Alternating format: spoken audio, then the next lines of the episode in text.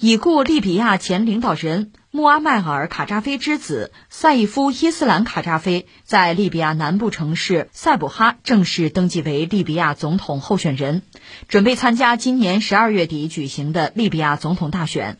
这也是他近十年来首次在公开场合露面。赛义夫·卡扎菲现年四十九岁，是老卡扎菲的次子，拥有工程学学士和伦敦政治经济学院博士学位。曾在老卡扎菲当政期间被视为其最有可能的接班人之一。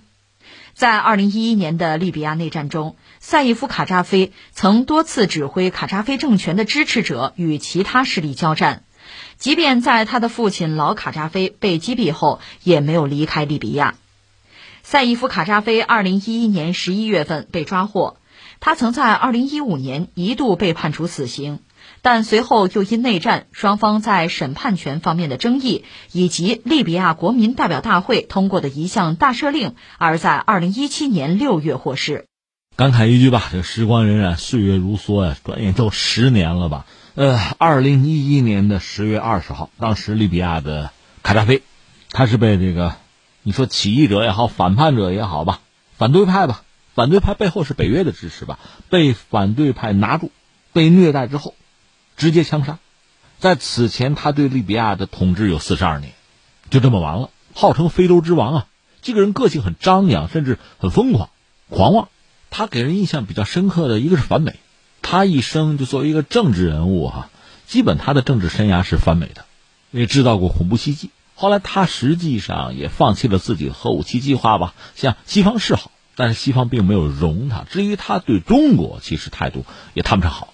这个我们就不算账了。我们现在要说的是，卡扎菲死掉之后，那你说反对派就建立一个新的国家，人民就安居乐业，根本不是那么回事儿。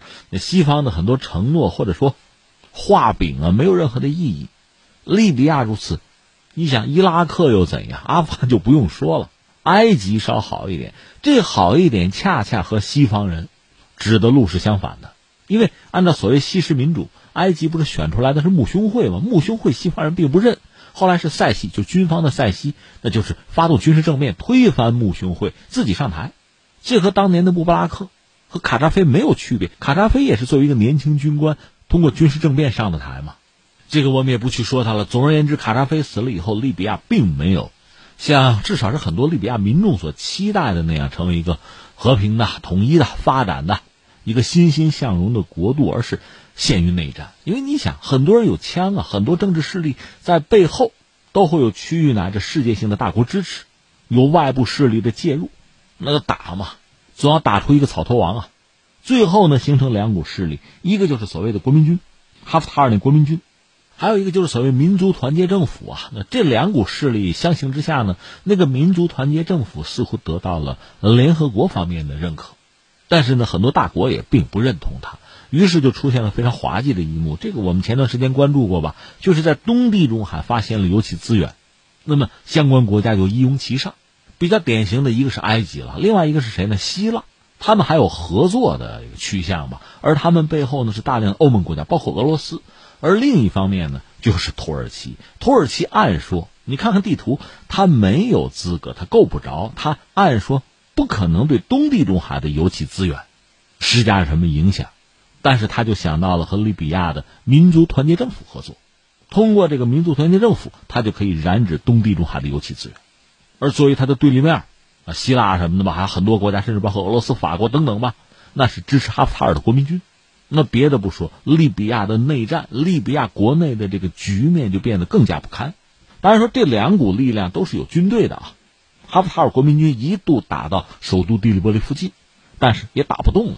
出现了一个就僵持的状态，然后当然就联合国的这个调解呀、斡旋啊，达成什么永久停火协议啊，这是在去年十月二十三号左右吧，然后再到二零二一年今年的三月份，各方代表就搞了一个过渡政府，叫做利比亚的新民族团结政府，就过渡吧，接收权力啊，然后大家达成一个共识，大选吧，大选吧，什么时候呢？十二月二十四号，今年啊，十二月二十四号，很快了。而且目前看，在国内的百分之七八十的民众啊，就利比亚民众是期待着有这么一次全国性的选举，不要打了，不要动不动枪啊炮的，咱选一家伙行不行？选上谁谁干嘛。在这个背景之下，卡扎菲的这个次子，人家也有自己的想法，是要出现在参选者的名单上。事儿就是这么个事儿啊。那下面有一些细节，我们还是做一点点仔细的端详吧。一个啥要说到卡扎菲，卡扎菲这个人呢，确实这个人物比较复杂，你很难用一两句话把他概括清楚。他年轻的时候呢，是一个利比亚军官啊，身边也聚拢了一批年轻人。其实你注意哈，在很多国家。你看这个年轻人的精英啊，干什么？其实能间接的反映这个国家的状况。你比如说，很多年轻人，就这个社会的年轻啊、精英啊，他们愿意经商，你说这意味着什么？他们愿意从政，你说这意味着什么呢？他们愿意当兵、做军官，那又意味着什么？它往往就意味着，这些人年轻人这个选择背后这个国家的特点和性质。你想是不是这个道理？那么像利比亚当年啊，和其他的非洲国家一样，也是被西方殖民嘛。那很多年轻军官，你说他们有民族独立的意识也好，想通过政变的方式，通过枪杆子攫取权力也好，总之想做点事情。卡扎菲就是这个样子，就搞了一次政变。这个政变啊，我看过详尽的这个介绍，就非常搞笑了。说他的一个同伙去占领什么广播电台哈，打车去的，枪还忘了带了，就这样，反正就成功了。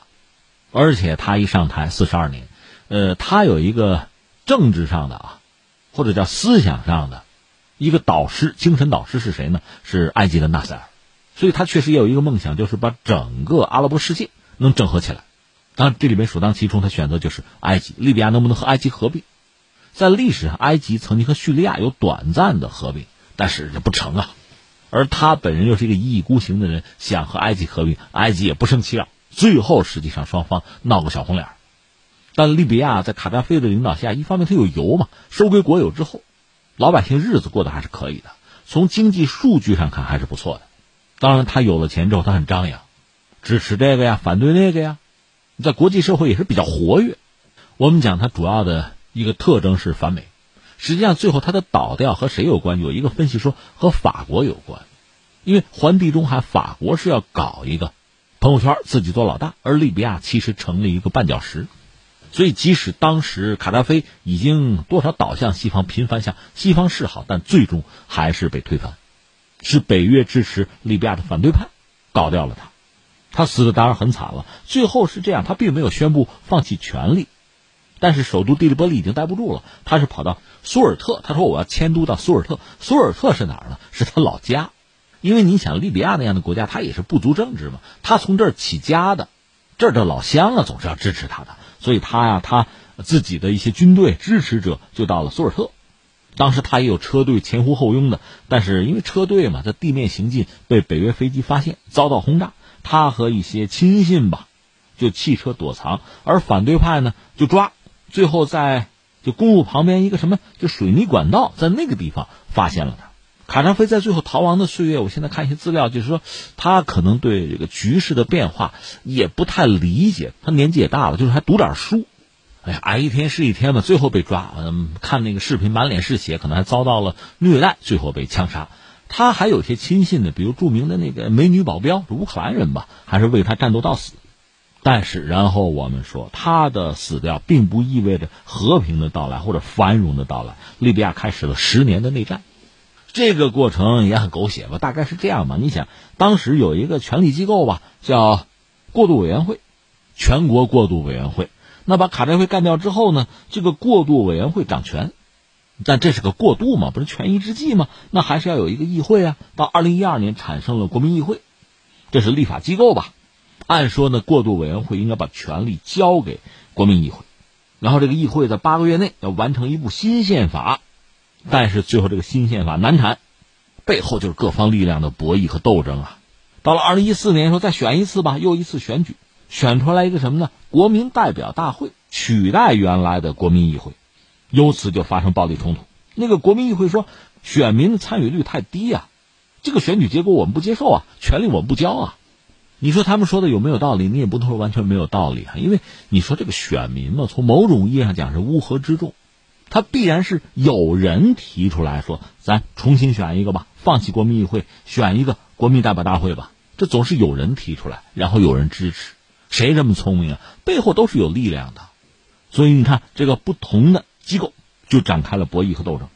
国民议会就说，那国民代表大会不合法，赶出首都。那个国民代表大会呢，就跑到哪儿呢？跑到了班加西，那是东部港口城市吧。